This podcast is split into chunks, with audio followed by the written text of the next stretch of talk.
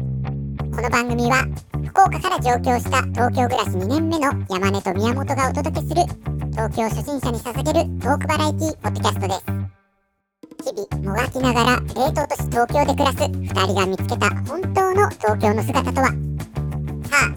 今日はどんな話が飛び出すのやらあのね、今日はね、うん配信日はうん10月の30日ですよ。うんうんということはですよ、うん明日10月31日、うんハロウィンですよ。ハロウィンですねね。ハロウィンといえばやっぱあの渋谷じゃないですか。我々がね、先週まで配信していたあの渋谷のうんスクランブル交差点が多分明日はね、大変なことになるんだろうと思ってますよ。区長さんがね異例の異例のやつでし「ょ、うん、はいはい。来ないで渋谷に移動か」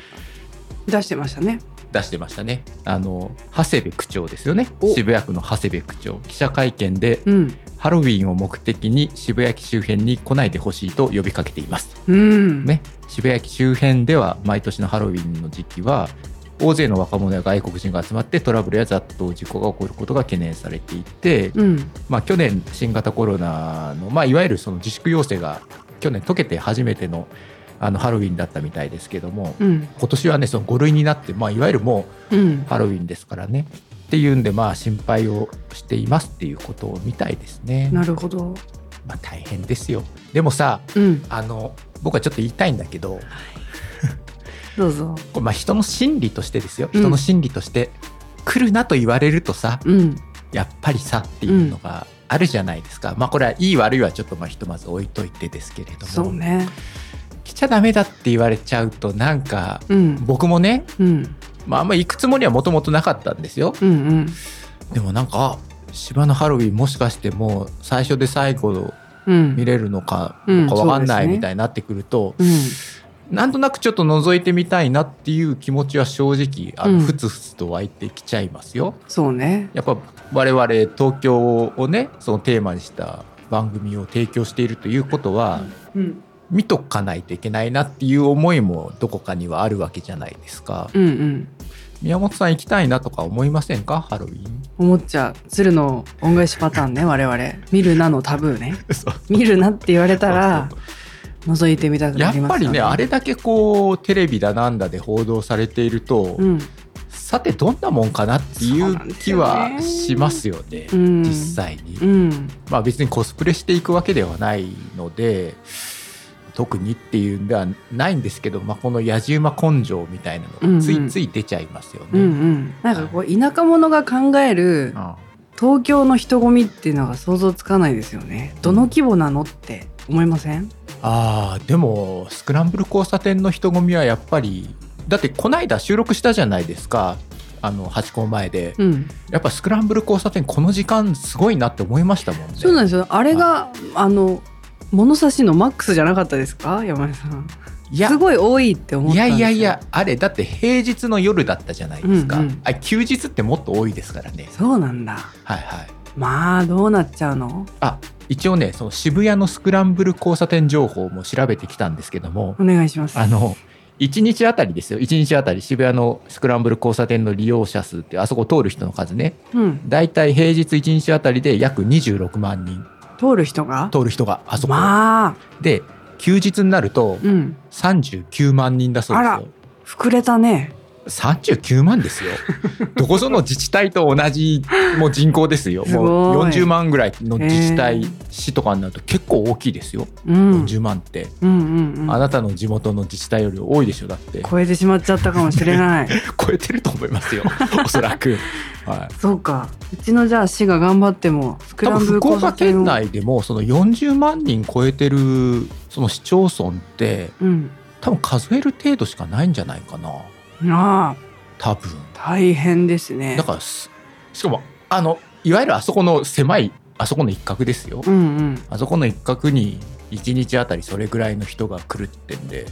それ大変なもんです よ狂ってんで大変なもんですよねでそれがそのハロウィンの時ってなるとそれが、まあ、さらにってことになってくるわけじゃないか、要するにまあ瞬間風速が吹くわけだか うら、んうんうんこれはまあ大変ですよ大変ですねでしょうんほらどうすんのどうするんでしょうねだからまあその区長が呼びかけてるんでしょうけども、うんまあ、その呼びかけが、まあ、吉と出るか京と出るかっていうのは呼び水になっちゃうってこと、だってうん逆にあれをバンバンバンバンニュースとかで報道することによっしててまあしたねこの日にハロウィンあるんだみたいなのに気づく人がいっぱい出てくるわけじゃないですか。私もその一人でもいや僕もその一人ですよ、 まさに。うんでまあ当然ねその警視庁とかあそこにね DJ ポリスとか出してやるんでしょうけれども、うんまあ当日の天気とかも影響されますよ当然ながらねそうですねでもまあやっぱ相当数の人は来るんだろうなっていう予想はしますよへえどうなんですかこれはここれはやっぱりこう行った人は非難の対象になるんですかね SNS 的にはそうよやっぱ行った瞬お間姉さんちょっと行こうとしてる、行った瞬間やっぱこう SNS でお前はみたいなになっちゃうんですかね、 うん、ああってあああーあーってなっちゃいますかライブカメラじゃ満足できなかったんですかってうんあそこありますからねライブカメラいっぱい、まあねまあね、でもやっぱりそのライブの体験っていうのは、うん映像テレビのねうんそのモニター越しで見るのとやっぱ現地で体験するのではまた全然違うわけじゃないですかすごい行く口実をもう 今組み立て始めている山根さんがあでさ、うんまあ、ちょっと話はそれ若干それちゃうんですけどもあの涼しくなったじゃないですか急に涼しくなったっていうかそれたね寒くなったじゃないですか 急にねいやいや、はい、本当はこの時効の挨拶からちょっと話し始めようと思ったんですけども、あの忘れてました、この時効の挨拶をねお願いしますあの寒くなってきましたよねなんかそういう感じそういう 感じあのさいや違うこの間あの渋谷でさ収録した時はまだちょっと暑かったじゃないですか暑かったですねまだあー汗かくな暑いなって感じだったじゃないですかその後ですよ急激に本当ですね季あれ節ががもうほねんと下り坂を転げ落ちてるようになん本か当ねですね10度ぐらいこうグでしょッとでまあ日によってはなんかこう秋を通り越してもう冬の入り口かなみたいな感じがするじゃないですか。うんでそうなってくるとさうん、うんあのーまあ、何ですかまあ年齢なんですかねその心もさまだ追いついていか ないこう精神的に追いついていかないっていうのも当然あるんですけどもうん肉体はもっと追いついていかないんですよねこの急激なほううんうん気温の変化に。うん、あのー若干体調崩しませんか もう僕崩してるんですよね。山田さん崩してるんですか崩してるというやっぱその体がだるいな重いなあら肩が凝るな頭が痛いなこうやっぱ出てきますよあそうですすか、出る出るええあ私まだですねあそううんだからそれに加えてまあそうなってくるとやっぱこう精神的にもやっぱ来るじゃないです か体が辛いとやっぱ心も引っ張られてくるじゃないですか繊でしょ繊細 あれ繊細なんだそかなないらんです かないですか季節の変わり目はねでしょいろいろ崩れやすいですからだから本当はそのうん今日の収録4本撮りのためにある程度ちょっと準備をしないといけないなと思っていていろいろ調べ物とかもしたんですけどももう追いつかなかったです。いいの山根さんもうぶっつけ本番 だそう健康がだって第一ですよ、まあまあそうなんです健けど、康第ね、一だからさ今日来る時もちょっとテンション上げないといけないなと思っえてなんで やっぱこう話すってなるとさまだ午前中じゃないですかしか山も根さんいいねんです今よ日土曜日の午前中ですよ。我々がこうならはい聞く側もこうですよまあ、そうだといい無理に上げなくていいんですよまあまあまあそうだとありがたいんですけどねそうだとありがたいんですけども。うんだからテンション上げようと思って、うんボンジョビを聞きながら 来ましたけ ど起爆剤がボンジョビ起爆剤をボンジョビでいいんですよでボンジョビを聞きながらうん思ったんですちょっと話をね戻していきますけども、うんあのーリビング・オン・ア・プレイヤー」とかねうん「いつマイ・ライフ」とかうん聞きながら来ましたよ。怖っね、だけどさ入り口でボンジョビ弾かな いボでンジョビ怖のいさ「あのリビング・オン・ア・プレイヤー」とかさやっぱりこのコールレスポンスじゃないですか、うんうんうんもう観客にマイクを向けて観客が歌うみたいなね、はい感じじゃないですかあの曲はまさにね。うんでさでまあ最後繰り返しの時にはさ、なんかサビのキーも上げちゃったりしてさう、んうんうんおいいなみたいな、うん高まっていく感じね高まってくるじゃないですか。でもやっぱりそのライブのああいうねこうスタジアムロックと言われるような、うんもう大きな大規模会場で、まあ、一緒にこう歌うようなうんロックのライブ、まあ、まさにギグですよね器具合ね意的に言えば器 具ねはい、でもそれはやっぱモニター越し、うんそして現地に行って一緒に大声を張り上げて歌うその現地でのライブの体験うんやっぱ違うわけじゃないですか当然うんうんうんね一緒に歌いたいでしょボンジョビからマイク向けられて一緒に歌いたいじゃないですかリ何ビングオンはプレイヤーを渋谷につなげようとしてい るそうそうそうです ねつまりそういうことです行よか せないぞつまりそういうことじゃないかと僕は思うんですよまあねねうんやっぱり我々その東京に来てまあ1年半うんそれはそのモニター越しにね渋谷でのそのハロウィンのバカ騒ぎを見ることはできますようんだがしかし高しじゃないですか、うんまあある種そのまあなんて言うんですかあのまあやじ馬というかある種の、まあ、ジャーナリズム精神とでも言いましょうか、まあ、やっぱその現地で実際の眼で見て体感するそれが我々の番組にもね、まあ、ひいてはうんまた何かの影響プラスの影響をねうん与えるのではないかと、まあ、そういうことも思ったりするわけですよね。山根さんボンジョビとい、ジャーナリズムをまとったら、うん渋谷のハロウィンに行けると思ったら大間違いですよ。あそうですか。いやでもまあここまで言えばもうさすがになんか許してくれるのかなっていう気はしないでもなかったんですけど。でね、まうんあ、すいません、あのお手紙をちょっと紹介し ます。移ろいがう目まぐるしいがおでおそ願のいします。お手紙ねうん。ごめんごめんお手紙を ね印お刷願いいっぱい。お手紙印刷したつもりがね持ってくの忘れた可能性があるんだよな、うん俺どこペにーパーレスペーパーレス。すいませんねありがとうございますあのお便りねうん。読んでもらっていいですか ごめんな行さいきます。いいえいいえ、行きます。はい山根さん、宮本さん、こんにちはは。いこん先にちは日、こんにちは。先日配信で以前のお便りを紹介していただいたヒロです。はい先日は福岡の情報をいくつもお教えいただきありがとうございました。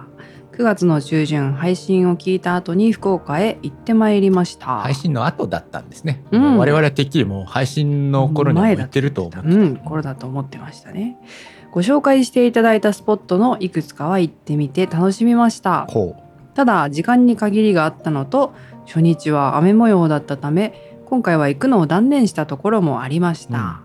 食事はどこも美味しかったのですがどこも行列が凄まじくびっくりしました、うそうなんですねですねなんかびねっくりピンとこないですね意外なピンとこない、うん福岡どこもスルッと入れるイメージですよね、うん時間に限りがある旅行客は少し料金が高くても予約できるお店を事前予約しておいた方が良かったかもと思いましたなるほどねなるほど。目的だった太宰府天満宮へは2日目の午前参拝に行きました。うん福岡福岡2日目は15時くらいまで晴れており、まだまだ真夏のようで、参道で梅替え餅を買って食べるだけでも滝の汗。まあねあの頃まだ暑かったでしょうら、暑かったですよね。日差しも強かったな。海外の観光客が少ない午前の時間を狙ったものの、ざっと見回して4割くらいは海外の観光客で、暑さと混雑のため早々に退散しました。うん今回鍋料理はいただかなかったので寒い時期にもう一度行ってみたいと思っています、うんまた福岡で一つ気になったことがありましたはいはい車と人が別々に進む横断歩道が多かったことですうん関西でも関東でもあまり見かけないので初日は何時か車と同じタイミングで進みそうになってしまいましたお二人は慣れていらっしゃると思いますが観光客はかえって危ないなと感じましたお二人の配信これからも大変楽しみにしていますまた何かあればお便りさせていただきます長文乱文お許しくださいいえいえありがとうございまありがとうございすましたヒロさんありがとう、毎度毎度ありがたいですねこんなに丁寧にいやいやほんと我々の番組どこ行ったんでしょょうねどこ行ったんでしょうねねうんまあ、太宰府天満まあね確かに駅からね、ちょっとこう参道を登っていきますからね距離がありますよねそれは扱ろうとは思いますよ、うんうんうん確かにまあ外国人観光客の方多いですからねうんうん太宰府天満宮はね、うんうんうんでそのさっきの最後の方の話ですね、うんその横断歩道横断歩道要するにまあいわゆるその歩行者と、うんまあ、自動車が分離している交差点うんですけども、まああの私もねそのお手紙いただいてあの福岡の地図をね見て調べてみたんですけども福岡市内のねいわゆる明治通り沿い、うんうん明治通りっていうのは要するにあの地下鉄の空港線が地下通ってる通りですよね、まあ、要するにまあ目抜き通りっていうんですかその東西に通ってる目抜き通りですけれども、あそこ結構スクランブル交差点が多いんですよ。うーん天神のあの中心部のとこもスクラそンブうルかあの三越の前とかスクランブル交差点ですよね。そうねでしょそうかそうかであの昔僕と宮本さんがあの勤めてた会社から大堀公園の方に行くと、はいはい T 字の交差点があって、はいあそこも分離式になってるんですよね。あの舞鶴公園と大堀公園の間ぐらいの通りがあるじゃないですか。ありますねあそこも分離式なんですよね。すごいですねはいはいこれさそうそう。 よく僕はあの辺ああの辺あ歩いてたから。ああーそっかであとまあ毛後の方にもあるんじゃないかな。あのスクラ西通りの一番南のところかですな。うん。へえでもまあ明治通りのとこは結構あるんですよ。うんうんだからだと思います。なんか多いなって感じられたのは、うんうん多分その観光客として行くとやっぱあそこの通り通りますからね明治通りとかどうしてもその地下鉄とか乗るんで、それで感じられたんだと思うんですけれどもということでまあスクランブル交差点の話をね一つに束ねましたね束ねてきたたでしょほらこう今日もうこうねもうこういうことです よなるほどなと。顔山根さスクランブル交差点ねっていう話ですよ。なるほどねでまあその東京のスクランブル交差点ね、うんまあ今日ずっと話しましたけども、うんまあ、結構ありますよね。うんうんまあ、西の、うんえー渋谷うん東の数木屋橋と言われるようにね、うんうんまあ、東京巨大なスクランブル交差点ありますけれどもあの銀座数木屋橋の交差点うんあそこもスクランブル交差点ですねなるほどねあれはもう東の横綱ですでへー西の横綱があの渋谷ので他にも結構あるんですよそれこそこの新宿うん東口を出たすぐのはいアルタ前、はいはいはいあそこもスクランブル交差点ですなるほどねねであとねあの歌舞伎町の方に行くとドンキの前はいあそこも巨大なスクランブル交差点です。山根さん調べてるね調べてます。今日もそうでしょ しかもこれ今メモを見ずに話してますからね。本当ですはい、ね頭に入ってます。あすごいそうそう。だからやっぱり東京、やっぱスクランブル交差点いろいろあります。うんで、スクランブル交差点っていうとやっぱその横断歩道がうん斜めに走ってるうんね、あの図柄イメージするじゃないですか。ショートカットできますそようねそうそうあれがあるとあここスクランブル交差点なんだなっていうふうに、まあ、認識できますけどもただあの渋谷のスクランブル交差点あれバッテン印になってないんですようんうんクロスに、あのご存知ですか面になってるってこと要するにあの斜めの、うんあのー横断歩道はあれたすきの部分しかないんです片っぽしかないですへーへーはで例えばそのドンキの前うんのスクランブル交差点、あそこはねもう面が全部あうんうのんゼブラ模様になってますよね、へーだからそのいろいろなあのデザインもパターンがあります。でねあの、まあ、せっかくなんでちょっとお話ししますけれども、はいはい東京にうん初めてできたスクランブル交差点はおどこですかっていう話ですよ。おーで調べたんですよね、まあ、普通はそのあ渋谷かなって思うじゃないですか、うんこれ渋谷じゃないですね、うん1971年にうん調布市うんあと世田谷市世田谷区うんあと大田区墨田区あと練馬区うんあ都内5カ所にね同時に設けられたみたいですよ、まあまあ都心のど真ん中にできたっていうわけではないんですよねこのスクランブル交差点っていうのは、どうしてもこのスクランブル交差点ってすごい人通りの多いね市街地にたくさんあるっていうイメージありますけれども意外にあの小学生の通学路とかうんうん分離にした方がやっぱ安全なんですようん分離にするのはどういうメリットがあるかっていうと右折する車がの巻き込みがなくなるわけですよね。うんうんうんね右折する時はその横断歩道もやっぱ青になってるわけだからそこで巻き込み事故を起こしやすいので、まあ、そういうのがなくなるようにあれ完全に分離しちゃうっていうのがあのなるほど考え方なんでうすね。んじゃあやっぱり歩行者が多いところうん事故がこう起きる可能性が高いところにそうスそうそうそうそうクランブル交差点そうそうそうそうなるほどそういうことですよ。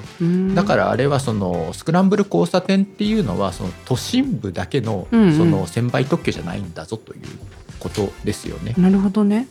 まあ、ちなみにはいですけれども、うんあのー日本で一番スクランブル交差点の多い県ってどこかわかりますかおおなるほどねこれ意外でした。あ僕もそうですか、はいまあこの数字は2016年度末現在の調べ、まあ、警察庁調べってなってるんで、うん、まあ、今はちょっと数字変わってるとは思うんですけども、うんうんちなみにね一番多いのがね長野県長野県意外でしょどうしてでしょうんえなんでか知らないです、うんうん う長野が多いってことです、ーんだから要するにその人が多いとかそういうのはあんま関係ないんですよねなるほど2位が大阪ですうんうんうんなんかそんなイメージはありますね長野が165うんで大阪が156すごいなだからもう10個も差はないんだもうほとたんだど大阪を凌駕してるっていうのはちょっと驚きなんですがそうそうで3番目に多いのが愛知県ああなんかそれもこはうなんか納得、ね愛知です県、ねまあなんか名古屋とか都会だからってイメージあるじゃないですか、でも愛知県って81しかないからあ要するに大阪ともガクッとほら半分ぐらいになっちゃうね、でまあ愛知神奈川東京みたいになってくるね、うんうんうん東京ってこの数字見ると50個え意外に少ないでしょ大阪の3分の1、そうね大阪の3分の1ね、うんだから、まあ、当然この50個の中にはさっき言ったようなスクランブル交差点入ってますけれども、どうなんですかねスクランブル交差点ってやっぱり徐々に増えていく傾向にはあるんじゃないかなって思いますけどもねなるほどねやっぱり最近その自転車とかもその車道を通るようになっているじゃないですか、うんうんバンバン。となるとやっぱこの分離式にした方がやっぱり安全性は高いよなって思いますよ。うんうん特にその自転車ってその車のね運転手の人に比べてそういう安全に対するその認識というか あのモラル若干低めじゃないですかどうしても、うんうんその免許が必要なわけでもないですし、うんうんうんうん自転車乗るのっていうのは。だからまあ増えていくのかなっていう気はしてますけどもね、なるほどね、は真面目でしょ今い、や1回目にしてはいいんじゃないですでしかょ森さん日でしょでしょやっぱりねあのまあこれ後のエピソードで話しますけどもある 若干んだあなんのか影響を受けたあのおがあっておうあまあ後ほどまたお話しますけどもうんでまあもうせっかくなんでもうついでにもうここまで話しちうゃいんますけどもおう出るね今日はいろいろ出るでしょおおすごい今日1本目ちょっとエンジンをねふかしていかないとこの後半つらい自の分ででねそうそうおは自い、分にこうプレッシャーをかけていかないといけない、はい、お願いしますじゃあ最後に、まあ、はいこの話だけして終わりましょうかね、うんあの宮本さんねあの都心って言うじゃないですか東京都心って都東心京都心ってどこですか都心かどこら辺までを都心とあなたは考えますかってことですよああそれは非常に主観的なものじゃないですかここまでもうここ東京都心じゃないかなみたいなやっぱあれじゃないですか山手線がこう一個、山手線ねこうし敷居というかうん基盤になるんじゃなかろうかとふんわりは思ったんですがなるほどね界つ隈まり山手線の内側が内側都心とだそろうとの、まあ、沿線その沿線周りあの外側もなるほどなるほどが都心と言われるのかしらじゃあこの新宿ここも都心になるわけですね都心としますなるほどなるほどいかがでしょうかじゃああの東の方はどうします東の方難しいですね隅田川ぐらいまでにしますか都心そしたらそうね隅田川の西側まで西川ぐらいまでを都心としますかね、はいなるほどなるほどいかがまあこれ別に決まったルールはないですあないんだないないっぽいですないのかないっぽいけども、うんまあいろいろ調べてみると、うんあなるほどなっていうのはありましたで都心はねまあこれはそのいろんな見方はあると思います、うん一応ね言うと千代田区うん中央区うん港区うんこの3区以上終わり以上これを都心あら東京都心うんうんでそのこっちの方ね新宿とか、うん新宿あのまあ池袋の方ね豊島とか、あとまあ渋谷うんこの縦縦のラインで西のこのビッグシティの縦のライン、うんうんあとはまあちょっと文京のあたりまで入れてもいいかもしれないですけど、そのあたりは副都心なるほどねまあ確かに新宿副都心って言うじゃないですか、うん要するにまあ都心があって副都心うんうん新しい都心として副都心、でまあその東の方要するに隅田川のうん東側ですよね。あれはあの23区の東部という身も蓋もないみたいな呼び方をまあまあそうだけどさみたいなっていうことですよね。そうかそうそうであとまあその練馬杉並世田谷ね、うんうんうんまあ、あっちの、まあ、要するにもう西の方のうん住宅街ですよ、まあ、当然もう分かりますよね23区西部あなるほとどいうなるほどことかなとうんうんいうふうな分け方をしているサイトを見ましたね。うーんであの三鷹とか武蔵野とか要するにまあそのうん市の方うね、んあっちの方になってくるともうあれはなんていうんですか郊外ですよねうんうんうんうん東京郊外なるほどという感じかなというへーことでしたよ、まあ、これはね非常に主観的なものなので何が正解かっていうのはわからないですけども、主観のその主は誰なんですかサイトは何なんですかこれねあのそうそう住宅系のあなる不ほど、動ね、産の、なるほどはねいはい、サイトから、まあ、確かに不動産の人たちはねそういうエリア分けをする必要があるので、うんあのなるほどなと思いましたよ。うんうんまあ、確かにその山手線の内側は都心でいいんじゃないかなっていうその感覚は確かに僕もあります、うんまあ、それはそれでいいんじゃないかなとただまあ新宿ってやっぱ副都心ってもうついちゃってるじゃないですかそうねだからあ、まあ、そこは確かにまあ新宿は確かに副都心かってなっちゃいますね、まあ、うん細かく分けるんですけうどんね、うんうんまあ、副都心も含めて都心だっていう言い方もできますしね、まあ、こういうなんか学びをねあるなと やっぱ1年半経ちましたけどまだまだやはりうんうん東京についての学びは多いなそうとですね昨日たまたま夜さ、はいあの YouTube でさうんあの東京の地下鉄がさあのどんどんできていく動画っていうのあの路線図がさ、いはいはいどんどん完成していくみたいな要するにインフォのさ、うんグラフィックじゃないで動画ね、うんインフォ動画みたいなやうんつを見てたんですよ。あすごいなって思って見てましたよ、うんなんかおしゃれでねあこうやっ私ても見なたんか気こがするなうできていくんだ、ねできてきたんだと思ってで駅の名前が変わっちゃったりしてね、うん途中でねあうんなるほどなって、それ見てあ銀座線まあ銀座線からねできていってうん丸の内線ができてって、うんそんな感じじゃないですか、うんうんうんね、日比谷線ができてってでさ前 さちょっとこれだけちょっと謝罪したいんですけど、はい以前さこの僕さ間違ってさその丸の内線ににはおしゃれな人が多いみたいな話した時があったじゃないありまですかしたねあれ丸の内線じゃなくて日比谷線だったんですよあそいやあのう時いいじゃないあの時確かに宮本さんが「え丸の内線そんなおしゃれな人多いですか?」みたいなこと言ってたじゃないですか、うんうんまあまあその通りですよねうーんあれ日比谷線でした日比谷線か、うんどこで間違えたあのんだろ赤とネズミ色間違えてましたうへえでも目指したところによってね乗る線を勘違いしたってそうそうどっから乗っただんろかうらねあの僕間違えてあ日比谷線が六本木通るじゃないですか、はいはいはいそれ間違えたんですよあの六本木通るの丸の内線だと思っちゃって、なるほど、はいはい、そうそうやっぱ六本木を通るからデコルテ出す多め の女子がねっていう話ですよ、はいはいあそうおいうしゃこれとなですよ方多かったですねそうそうなるほどなさあさあどうですかなるほどなとエンジンかかってきましたかね、うんぼちぼちねこう交通とともにあるんだなと思ってそうそう今日交通の話しましたよそうよそうスクランブル交差点の話もしてさうんこれちょっとまあついでというか、まほあ、うちょっと東京関係ないからもうバサッとカットしちゃうかもしれないけど、どうぞただ言いたいんですけど、はい僕はあの学生時代は京都に住んでた、あなた京都でね、した、住んでましたよ、はいあの京都はどこからどこまでが京都か問題っていうのはやっぱ京都の人にとっては非常に重要な問題っていうのがあるんですこれは大丈夫で すかこういろいろこうき気をつけなきゃいけなくないですか いや大丈夫大丈夫大丈夫何の影響もないですよ何の影響もない僕だって京都も何の縁もゆかりもないから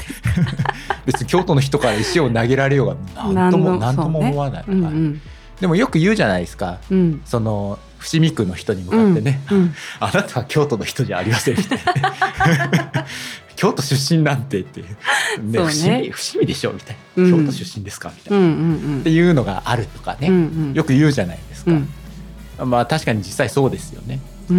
んでまあそのおどいって知ってますおどいってわかんなあいのですあの土のさ土塁みたいなやつなんですけども、うんあうのん豊臣秀吉がさあの京都の市街地をこの土塁みたいなので囲ったんですよねへえそれをおどいって言って結構ねその内側おどいの内側は京都人だとなるほど名乗っていいと ねその外側のお人どいから漏れたその外側に住んでる人間がね京都人を名乗るんだとへいえうやっぱりそういうのがあるらしいですよあやっぱプライド高い優勝サイヤ人ですから あの言い方プライド高いサイヤ人ですよね、へー歴要するに史とともにね京都の人はね非常にもうベジータ的なところがありますからね、でしたね そうね、うんそうかそうそうでもまあなかなかこれも難しいみたいですようーんそのおどいと例えばその昔の平安京のうんエリアっていうのはちょっとそのずれてたりすうんうるんんうで、ん私は違うのみたいなやっうんぱ出てくるわけじゃないですかそこでねうんうんなあいや京都はね上中下ですよみたいなそれだけが京都ですよっていう非常にこう凝り固まった人たちもいるわけですよへえ上中下っていうのは上行区中行区下行区ねうんうんそれ以外はちょっとみたいなはいはいはいそそういうなんかこう鼻につくやつらも多いわけじゃないですか京都ってうのはなんだ本当にへえ「ははー」み たいな「よろしおすな」みたいな、そうなんですうんね、非常にねその辺のこうねニュアンスもこう見えてくるわけですねそうそうなんか感覚的なこの都心っていう問題をこの調べていて、うんそれをなんかこう思い出しちゃいました、うんうん京都時代をうんうんうんどこに住んでるあのーそうそうそうヒエラルキーねこれはやっぱりねその東京にもあるじゃないですかうんどこに住んでらっしゃるのヒエラルキーが、京都はより強いですからねそうなんだだはいあらこの住みづれ えな非常に差別的なそうなんですねあの都市伝説だけだと今のとこ羊ろを思ってます が出場大事ですなるほどねのはありますよねうんうんうんうんなのでまあそういうことでまあ我々はねあの江戸川と杉並というね、うんまあ、非常にほのぼのとしたエリアの住民なんでねうんまあそういう都心だなんだみたいなそういうマウントの取り合いみたいなのはね,、論争にはねちょっと外から眺めているだけなんでまあそうですかぐらいな23区の東と西で すから23区東部と23区西部ですから我々はそうね外野から眺めましょそうねじゃあまあそんな感じで今日はねうはいひとまず締めますかいやー学びの多い時間いでやーした学びがまあやっぱ秋とかになってくるとこういうまったりした感じになってきますねもうあんまりなんかガツガ まっツ たりした今ガツガツ行くのもなってなってきますよ孵化してましたけどねちょっとあそう、まあ2回目に向けてあそう、ねうんはい,、ありがとうございましたありがとうございました、山根でした宮本でしたはい